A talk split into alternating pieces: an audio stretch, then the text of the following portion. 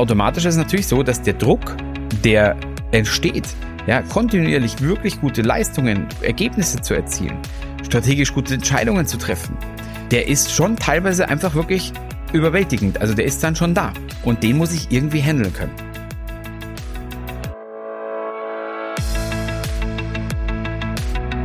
Herzlich willkommen zur Recruiting DNA. Ich bin Max und ich zeige dir, wie du als Unternehmer herausragende Mitarbeiter findest, diese dann führen kannst und last but not least zur Höchstleistung motivierst.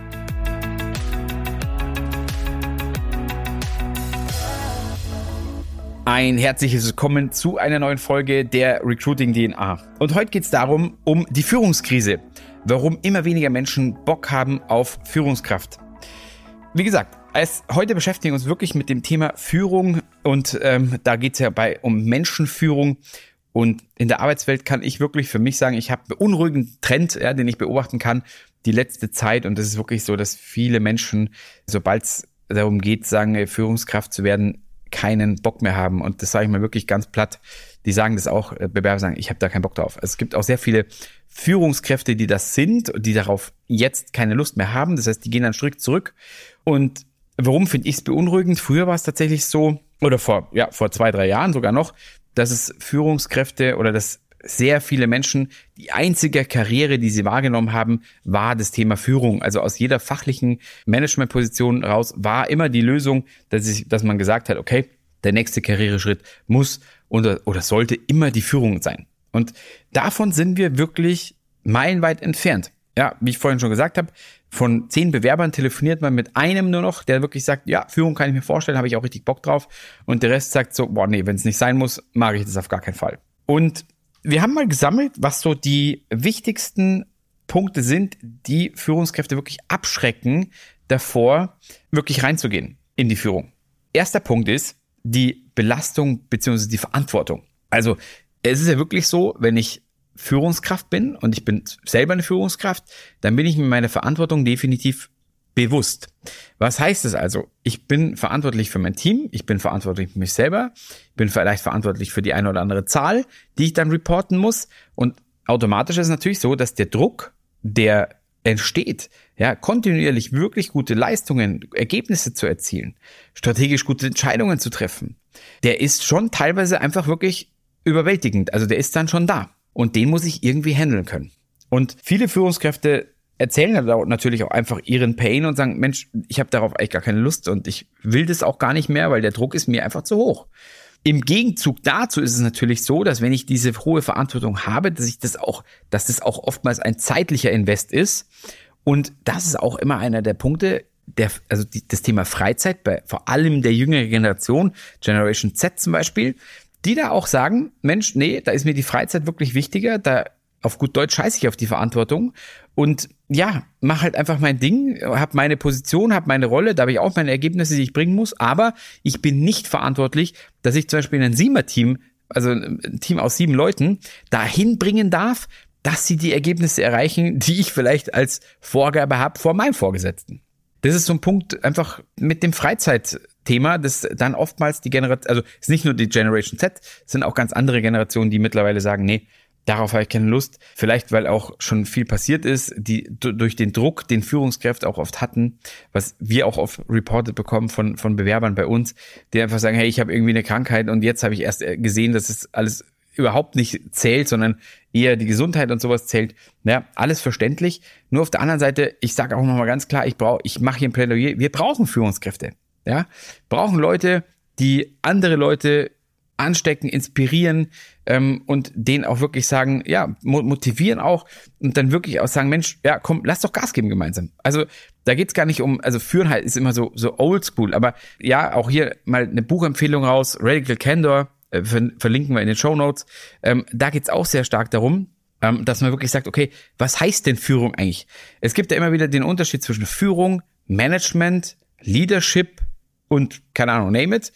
Es sind oder der Coach, ja, viele sagen schon mittlerweile, ich brauche eine Führungskraft, die mich coacht. Ich glaube, am Ende des Tages der beste Begriff und da gehe ich dem Buch so ein Stück weit nach Radical Candor ist Boss. Ja, also die beste Beschreibung der Führungskraft ist einfach der Boss. Weil der Boss sorgt dafür, dass ich mich wohlfühle, dass ich ähm, meine Ergebnisse erreiche und dass es einfach ein gutes Miteinander ist, dass ich auch dort richtig, richtig gutes Feedback erhalte. Ja, und das, dieses Gefühl gibt mir ein Boss. Ja, das, der, der Manager geht auf die Zahlen, der, die Führungskraft geht wirklich auf, auf die People ein und der Boss hat alles im Endeffekt vereint. Und das macht die gute Führungskraft aus. Und ja, der Titel heißt ja Führungskrise und daher kommt die Führungskrise, weil du merkst, der Boss hat verschiedenste Rollen innerhalb von einer Rolle. Wenn er sie wirklich ernst nimmt, dann weiß er, okay, ich muss mich um People kümmern und dann kommt der Rest von alleine. Und wenn man das so ein Stück weit nimmt, glaube ich, kommt man aus dieser Führungskrise auch ganz gut raus. Aber welche Lösungsansätze wir haben, gehen wir unten nochmal drauf ein. Was natürlich auch oftmals ein Punkt ist, diese traditionellen Hierarchien, ja, oder auch bürokratische Strukturen. Und da Welcome to Germany ist auch oft was, was mich super ankast, ähm, auf, auf Hochdeutsch ähm, ankotzt, weil diese Strukturen oder diese Bürokratie vor allem, das ist was, warum ich auch oft mal, oder warum ich raus bin aus dem Konzern und gesagt habe, nee, da habe ich kein, wirklich keine Lust drauf. Ich will was bewegen und das ist auch einer der Punkte, wo ich sage, wenn du als Konzern es schaffst, relativ niedrige Hierarchien, keine Bürokratie herzustellen, nicht für jeden Schmarrn ein, ein, ein Formular ausgeben zu müssen, dann schaffst du es wahrscheinlich relativ schnell, gute Führungskräfte wirklich ranzuziehen, die auch wirklich Verantwortung übernehmen wollen. Aber ansonsten ist es oftmals in großen Unternehmen, dass es früh, ein, ein, ein, wie nenne ich das, eine Frühstücksführungskraft ist. Das heißt, denen wird alles gesagt, was sie machen dürfen oder was nicht, und die können gar nicht wirklich handeln. Und dann ist das Team unzufrieden. Hey, ganz ehrlich, ist doch klar, dass da keiner Bock mehr hat auf Führung. Ja, vierter Punkt, mangelnde Anerkennung und Unterstützung. Ja, haben wir hier, haben wir hier mal in Vorbereitung aufgeschrieben. Das heißt, Führungskräfte stehen natürlich im Mittelpunkt von Konflikten und vor allem auch müssen auch oftmals Entscheidungen treffen, die dem Team nicht schmecken. Ja, und da ist ganz wichtig, dass ich mich natürlich auch, wenn ich vielleicht auch der Meinung bin, dass die Entscheidung nicht 100% gut ist und ich irgendwie in so einer Sandwich-Führung bin, dann ist doch klar, dass ich da wirklich auch reingehen muss und sagen muss, okay, scheiße, wenn ich jetzt eine Meinung habe, die komplett konträr ist, muss ich mich vor das Team stellen und denen erzählen, warum die Entscheidung jetzt gerade richtig ist. Und das bedarf wirklich auch einem richtig starken Mindset bei der Führungskraft. Weil das ist halt einfach Fakt. Das ist manchmal so. Jetzt komme ich nochmal zum fünften Punkt, neue Arbeitskultur. Ja, es ist natürlich so, dass Führung jeden Monat, jedes halbe Jahr überdacht werden muss. Ist es noch richtig, wie ich führe? Ist die Kultur, die ich gerade habe, richtig? Ja, sind die Wünsche, werden die Wünsche gehört? Kann ich die irgendwie vereinen mit den Unternehmenswünschen? Ist wirklich echt herausfordernd, muss ich wirklich sagen aus eigener Erfahrung. Du kannst nicht jedem recht machen, du darfst es aber auch nicht jedem recht machen wollen als Führungskraft. Du bist nicht everybody's darling. Und das wird auch oft falsch verstanden. Aber wenn ich ganz genau erkläre und klar erkläre, warum eine Entscheidung wie auch getroffen wird oder warum ich vielleicht einen neuen Arbeitstrend nicht mitgehe, ist die Wahrscheinlichkeit, dass sie 80 Prozent damit abholt, sehr hoch. Und die anderen 20 Prozent, manchmal kann ich das nicht ändern. Ja, und da muss man auch strong sein. Punkt. Ja. Und jetzt ist die Frage, jetzt haben wir fünf Punkte gehört, warum es echt diese Führungskrise aktuell auch ist, warum die Leute auch keinen Bock mehr haben, Führung zu übernehmen. Und jetzt ist die Frage, wie kann man es denn ändern oder was, was sind mögliche Ansätze? Ich finde, im ersten Punkt könnte man oder ist es immer wichtig, gezielt Führungskräfteentwicklung anzugehen und da auch wirklich zu investieren. Ja, dass man wirklich sich Zeit nimmt für die Führungskräfte. Ich erlebe es ganz oft, mein Praxisbeispiel, dass ich sage, okay, Unternehmensboss, CEO sagt, okay, pass auf, folgendes, meine Erwartung ist, dass du XYZ umsetzt. Dann sagt die Führungskraft, alles klar wird erledigt. Wenn die Führungskraft das allerdings noch nie gemacht hat und sich vielleicht auch nicht traut, das offen zu sagen, ganz ehrlich, wie soll das denn gut gehen? Also woher soll die Führungskraft wissen, okay, wie geht's denn eigentlich? Und traut sich sich anzusprechen und schon habe ich einen Clash. Also geht es darum, von dem CEO zum Beispiel zu sagen, okay, kannst du das vorstellen? Hast du einen Plan, wie du das machst? Willst du mir den Plan vorstellen? Sollen wir durchgehen? Und damit entwickle ich die Führungskraft, dahin, dass sie auch wirklich ernsthaft einschätzen kann, ob sie meine Erwartungshaltung auch wirklich trifft. Und das ist super wichtig. Ja, also das hat alles mit Führungskräfteentwicklung zu tun. Flexible Arbeitszeitmodelle zu schaffen, auch für Führungskräfte. Ja, die wirklich auch zu ermutigen, hey, auch in der Führung musst du nicht 24-7 verfügbar sein, sondern auf den Kern runtergehen und runterdeklinieren. Was ist der Kern? Ganz einfach. Der Kern ist Bock haben, Leute zu entwickeln.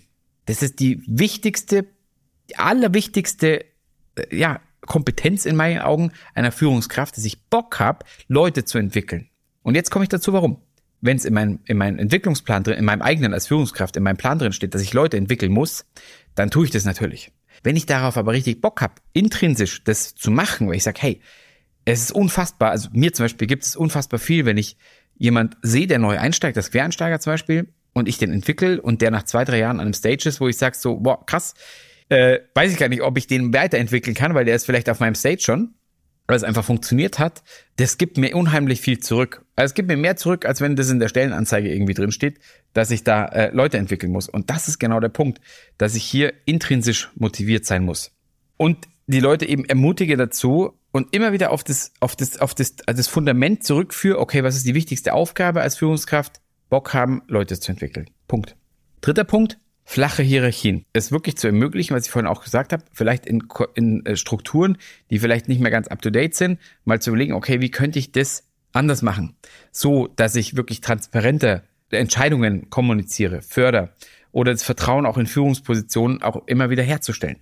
Ja. Und dann der letzte Punkt, Anerkennung und Wertschätzung von Führungskräften. Ja, hier ist es ja wirklich so, gerade, und ich rede immer von Führungskräften, die vielleicht in dieser Sandwich-Position sind. Die haben ein Team und die haben Vorgesetzten über sich. Das heißt, die haben immer Druck von beiden Seiten. Und das muss man sich echt mal auf der Zunge zergehen lassen. Das, ich, ich sage immer, das ist die Burger-Führungskraft. Ja, weil das ist dann das Patty. Das Patty ist die Führungskraft. Und das Patty zur aktuellen Zeit ist ganz oft so, dass das Patty wirklich komplett well done ist. Ja, das heißt, es ist verbraucht, es ist durch.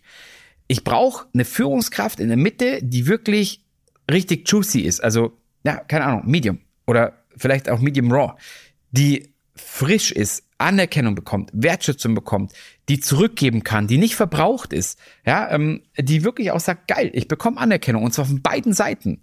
Warum? Weil sie von oberen Seite nicht unbedingt den Druck bekommt, sondern da wirklich auch sagt, okay, wie kannst du es denn machen? Wie kannst du es machen? Wie kannst du die Leute fördern? Wie kannst du es machen? Mit, nimmst, mitnimmst in Managementkreise. Und dann wirst du sehen, dass die Führungskräfte genau dieses Medium Level erreichen, dass sie sagen, geil, ich, ich habe jeden Tag Bock, ich brenne dafür und ich bin nicht ausgebrannt. Ja, das ist immer dieses Wortspiel, dass man sagt, äh, brennen, aber nicht ausgebrannt sein. Genau, und das ist das, was die Bürgerführungskraft sein muss. Die muss Lust haben darauf, die Menschen zu entwickeln und dann hast ja, dann hast du viel richtig gemacht und dann glaube ich, werden auch mehr Leute wieder Lust haben auf darauf, Leute, andere Leute zu führen, zu motivieren und zu enablen vor allem. Ja, zu enablen, ihren Job, ihre Rolle richtig und cool auszuführen. Ja, und das sind eigentlich so die vier Punkte, die ich als Lösungsansatz finde. Ist nicht viel, also ich bin überzeugt davon, dass du die meisten Punkte schon gehört hast. Wenn du jetzt Führungskraft bist und denkst, ja, habe ich alles schon gehört, ja, geht mir auch oft so. Und jetzt denk mal drüber nach, wie viel hast du von dem, was du jetzt gehört hast, schon umgesetzt? Und wenn ich an mich selber denke, bin ich meistens so bei 20 Prozent. Deswegen, nimm dir doch einen Nugget raus, das du noch nicht gemacht hast und setz das mal um. Und ähm, du wirst sehen, es wird sich was tun. Ja, also von dem her viel Spaß ähm, beim Anwenden, vor allem von diesen Nuggets. Und ansonsten natürlich auch, äh, wie immer an der Stelle, ein Happy Day. Euer Max.